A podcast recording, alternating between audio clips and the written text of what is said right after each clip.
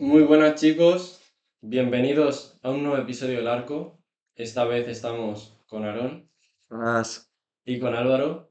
Hola chicos. Y hoy, aprovechando este parón de selecciones, esta semana de selecciones, esta semana de selección española, De la roja. venimos Una a buena roja, ¿eh?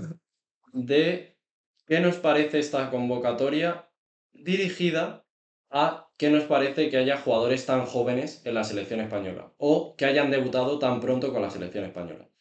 Lo primero, vamos a nombrar el top 10, como Hmm. mandan los cánones, el top 10 de, de jugadores eh, que han debutado más pronto con la selección. Bueno, el primero de sobra es, y con mucha diferencia, Lamin Yamal, que debutó en la convocatoria anterior eh, con la selección española con 16 a- eh, años, un mes y 26 días.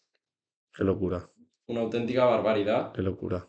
Y, eh, bueno, por supuesto, su equipo con el Fútbol Club Barcelona.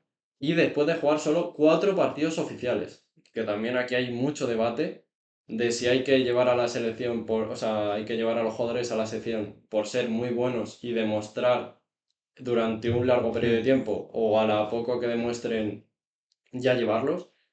Y, y luego el segundo, que es más o menos igual, en su época fue también muy discutido por esto mismo, es Gaby, que, que bueno. llegó a la selección con 17 años. Justo hablando de eso, de 17 años, lo comparamos con Lamin Yamal y ya nos parece hasta un poco más moderado, porque es que 16 años es una locura. O sea, 16 años, ¿qué, qué estaban haciendo los que nos están escuchando con 16 años? Pues probablemente jugar a la Play y verse un par de episodios de alguna serie en Boeing, ¿no? Algo así. Sí, sí, sí, parecido. Además, yo con estos jugadores lo que siempre es, ya demuestran que tú te estás haciendo mayor. Viendo estos jugadores, dices, Duro de "Joder, asimilar, ¿eh? Duro de asimilar. Eh, estos jugadores están debutando con la selección española con 16 años y yo le saco 4 años a la Yamal. Sí, justo. Bueno, todos los que estamos en esta mesa le sacamos cuatro años. años. Qué barbaridad. Es que hay algo aquí bastante llamativo también, y es que tanto el primero como el segundo, o sea, sí, son del Barça, pero es que son de la misma generación además. O sea, han venido en años, eh, bueno, en años consecutivos Mm. y en temporadas prácticamente casi la misma temporada han venido. Y es bastante llamativo esto también, o sea, También a destacar, otra cosa que tiene de parecido con la Yamal es lo de los partidos y minutos jugados. Solo 7 partidos había jugado Gaby como profesional cuando le llamó en su época Luis Enrique.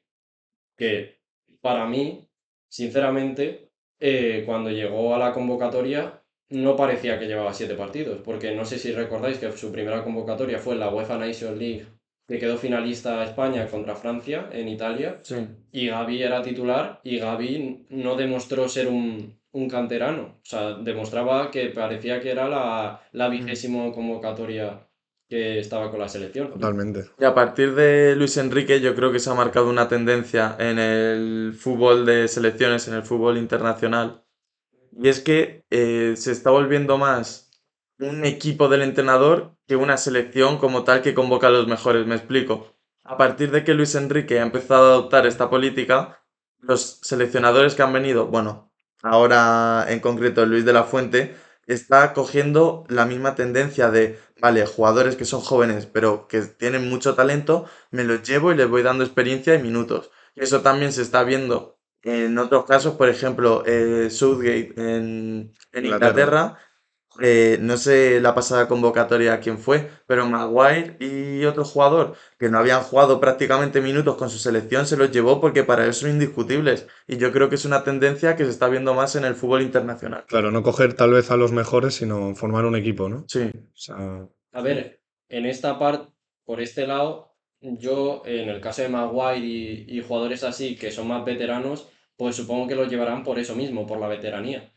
Pero en, en casos como los que estamos hablando de jugadores muy jóvenes, yo creo que hacen que jugadores ya con 20 años lleguen a las 100 nacionalidades. Es que creo que Gaby ya tiene 100 nacionalidades con España en dos años. también hay que O decir 50. que o- eh, la sobreexplotación del fútbol influye en esto. O sea, quiero decir, si tú al final eh, cada mes tienes un parón de selecciones y los jugadores con su club han jugado siete partidos antes del siguiente parón y así cada mes y tiene que convocar a gente, yo creo que por eso también optan por convocar a gente más joven, porque al final es la que tiene más resistencia y la que te aguanta más minutos en un campo. Por ejemplo, Sergio Ramos, ahora porque ha sido suplente, pero lo normal es que sea titular casi todos los partidos con el Sevilla. Entonces, cuando juegue eh, cuatro partidos de liga y tres de Champions en un mes, ¿lo vas a llevar a la selección que juegas dos partidos en, en seis días?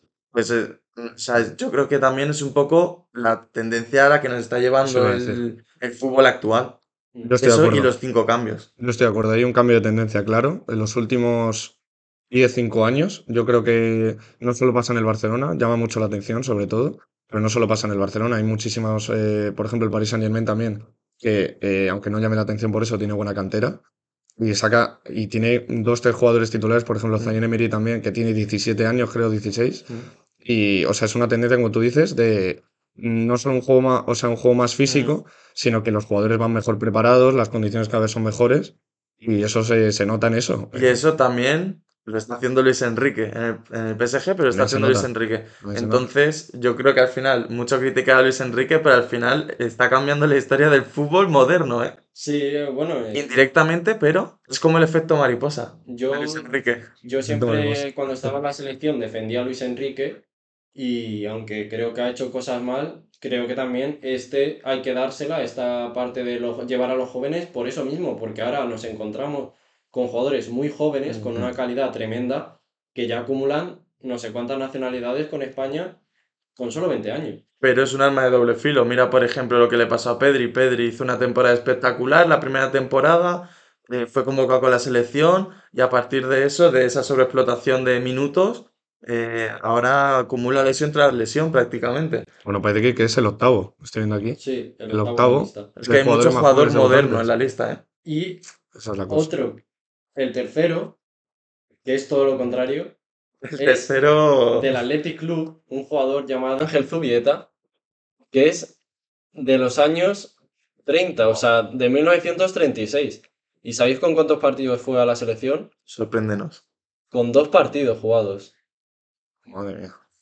Prematuro, sin A ver, también no nos hemos informado del todo del contexto histórico. Lo mismo el contexto Sí. histórico influye. Sí, eh, Sí. creo que fue porque el tema de la, eh, de la guerra civil. España necesitaba jugadores y como los mayores eh, estaban que En no querían eh, jugar al fútbol porque querían servir en, en la guerra civil, pues, eh, pues eso, se tuvo que echar mano a jugadores muy jóvenes con muy pocos partidos disputados, que luego acumuló 21 partidos con la selección este jugador, eh, Ángel, pero cuando llegó a debutar solo había jugado dos.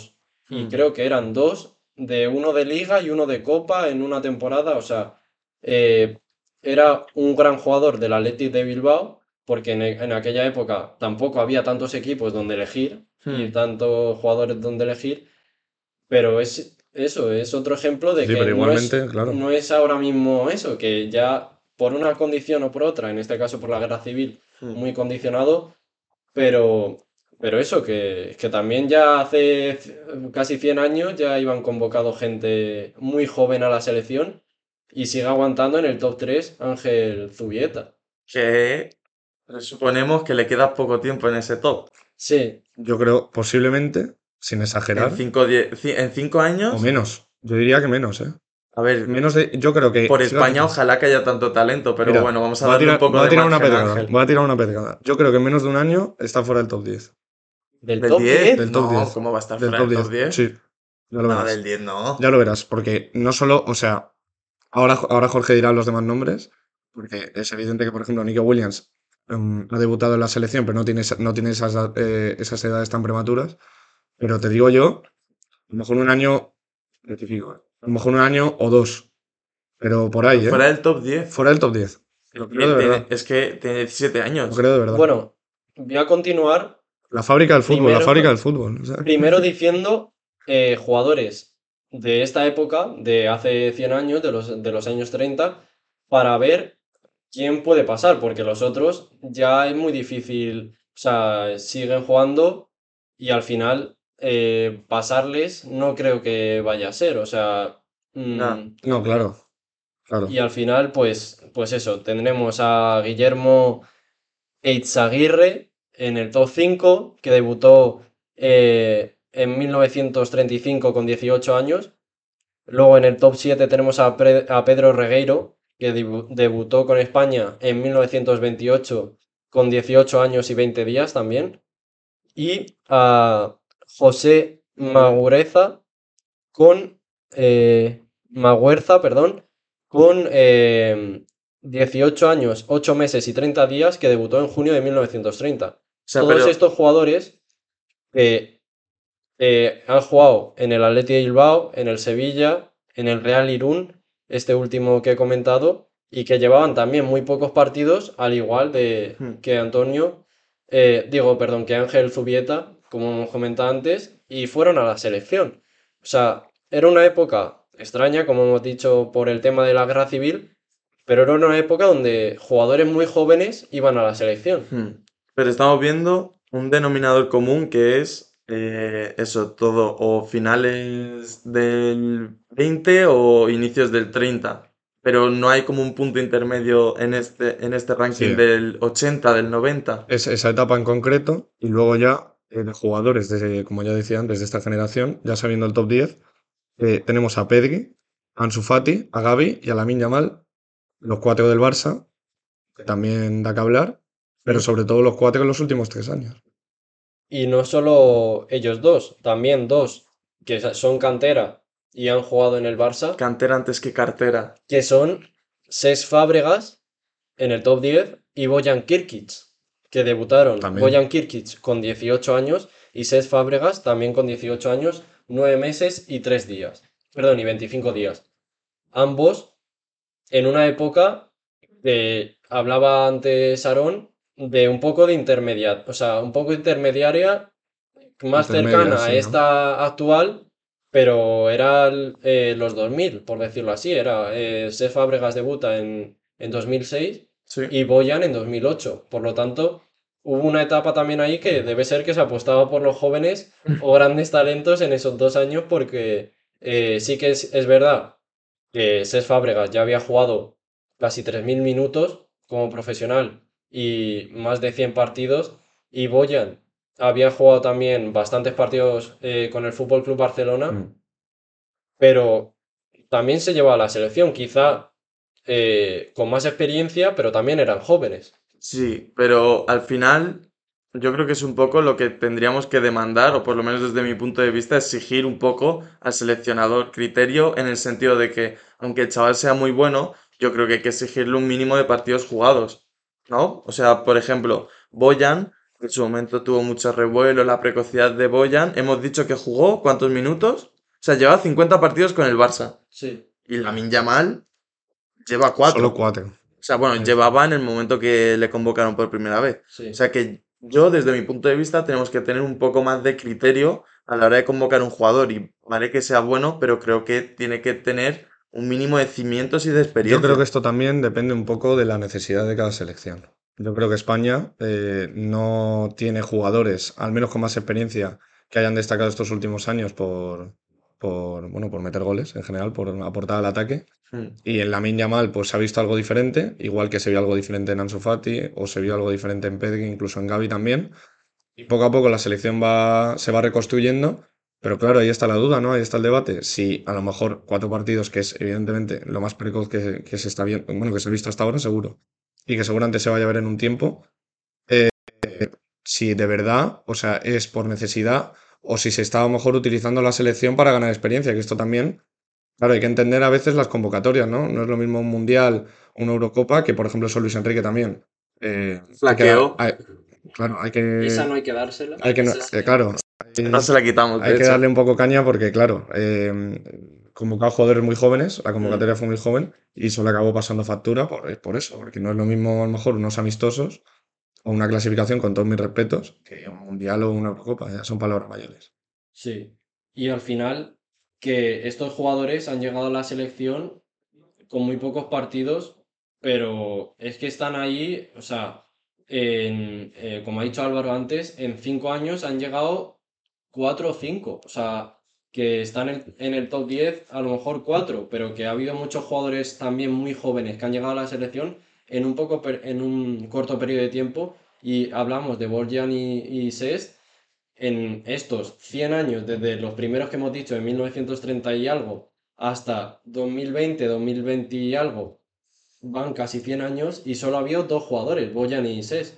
Y yo creo que eso también es por tener una selección de jugadores ya asentados. Hmm. O sea, si os fijáis, en la época de Vicente del Bosque no hay casi jugadores así porque ya estaba la selección asentada Claro. y siempre iban los mismos porque eran los mejores y porque era una selección que no se podía tocar. Era intocable porque, ¿qué pasa? Ahora, en estos últimos años, hemos visto que España se tambalea, entre comillas, y que se pueden introducir cambios porque no tiene una, una selección asentada, una selección ganadora y una selección que si tocas te la vayas a cargar. Al Mm. final Se es está- una selección que se puede experimentar con ella. Con ella. Se está buscando oro en la sangre joven, yo creo que eso está claro. Y... Pero yo creo que tal vez sea una mezcla de las dos. De lo que estábamos hablando al principio del programa de, del nuevo fútbol, hacia dónde está yendo el fútbol, Hmm. eh, con nivel de preparación y de físico y demás.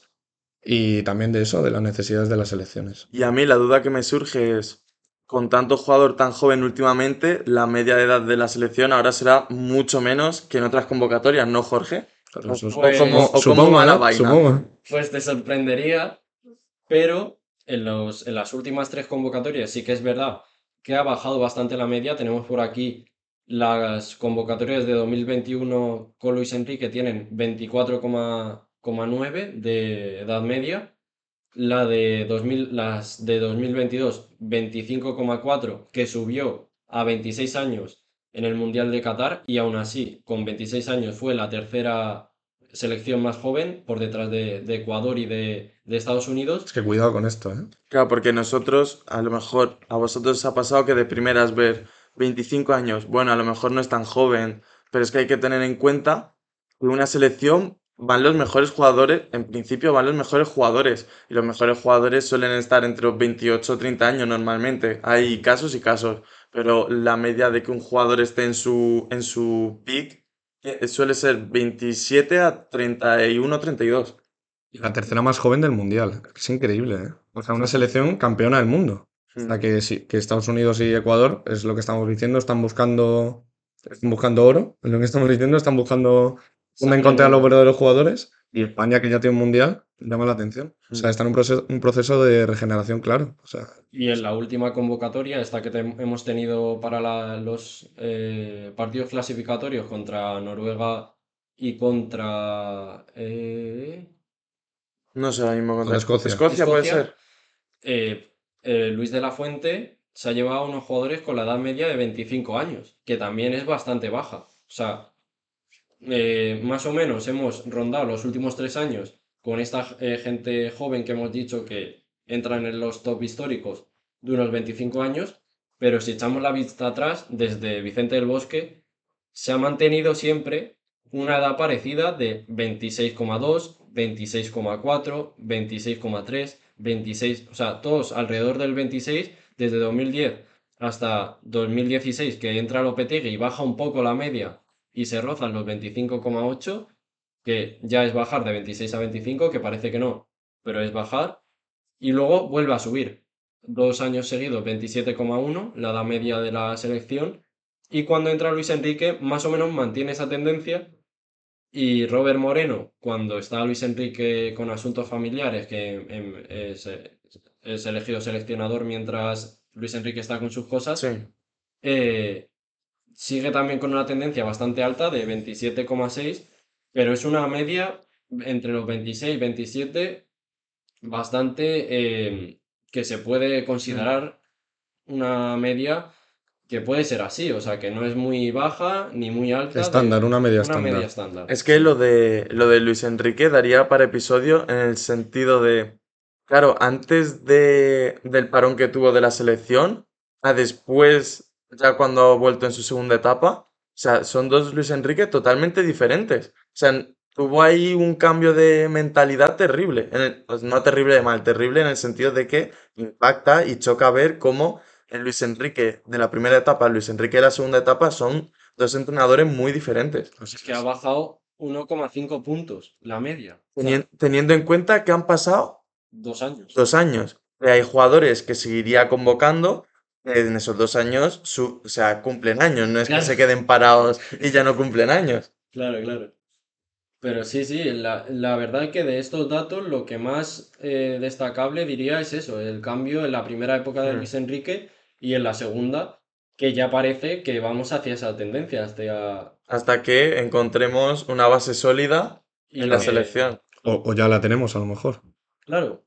O ya Eso, la como tenemos. Tú has dicho, tú mismo acabas de decir, los jugadores van a ir creciendo, van a ir cumpliendo años y la media puede ir subiendo. O sea, esta media es actualmente Claro. porque los jugadores son muy jóvenes, pero si se encuentra una base y se solidifica esta selección, puede ir subiendo la media a medida de que sigan convocando a estos jugadores y estos jugadores Sí, sigan sí. triunfando con España. La pregunta Totalmente. es, la pregunta es, yo por ejemplo creo que va, va a seguir bajando. O se va a seguir igual o, va a seguir en, en las mismas cifras o va a seguir bajando. ya solamente La con que pregunta les es- convoque a Navas baja.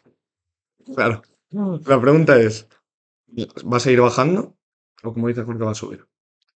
¿Qué creéis? Yo, Porque si buscamos, Creo. si nos sale bien, en teoría, si a España le va bien, debería quedarse ahí. Yo creo En que teoría. va a ir a la alza, pero sin miedo a convocar a gente joven. Me explico. O sea que va a seguir produciendo, ¿tú O sea, crees? Yo creo que la media se va a mantener en una media baja, pero más o menos así como está ahora, o incluso llegando a los 26. O sea, no me sorprendería que llegase a una media de 26 años porque tampoco es, Mm. es mucho. Pero yo creo que ya lo que Luis Enrique ha, im- ha implantado o ha inculcado en la selección, en la federación, es lo de no mirar el DNI. Y yo creo que ya no se va a mirar tanto el DNI y jugadores jóvenes van a estar en la selección sin miedo. O sea, el, el seleccionador va a convocar. Si hace una buena racha y aunque tenga 16 años, se le convoca. Pues yo ahí, antes de terminar ya el episodio, tengo que hacer un inciso.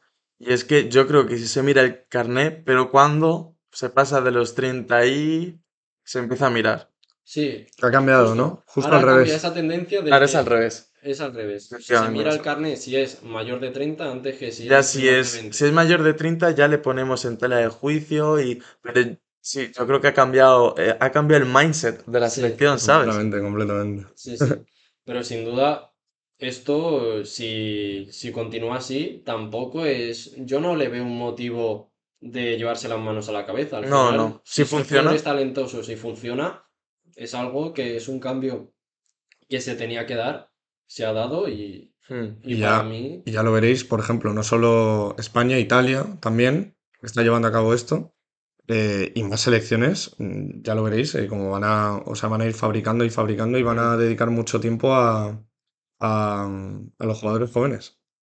Sí, y pues eso. Ya. Ya hemos dicho todo lo que teníamos que decir, ¿no? Ya hemos dicho todo Sí. lo que teníamos que Ya, decir. si nos quiere escuchar Luis de la data. Fuente, Eh, Luis de la Fuente, convócame para la siguiente. No, es broma. Eh, Ya que- tenemos una edad ya, ¿eh? Tenemos una edad. Bueno, nosotros ya sí, ya tenemos una ya no edad. somos tan jóvenes. No, Ya- no entraríamos en esos top. No. Bajaríamos, bueno, subiríamos la media edad ya. claro. Bueno, eh, hasta aquí el episodio de hoy. Espero, esperemos que os haya gustado. Y nada, redes sociales, arroba larcopod en TikTok, en Instagram y en Twitter. Y en YouTube, Y en en, Spotify. En todos lados, en en todos lados. lados. Estamos en Es que es muy fácil. el En YouTube y en Spotify ya nos están escuchando, no hace falta ni Claro, decirlo. Es que es verdad. Sí. Y nada más. eh, un saludo y chao. Chao, chao, chao, chao. chao.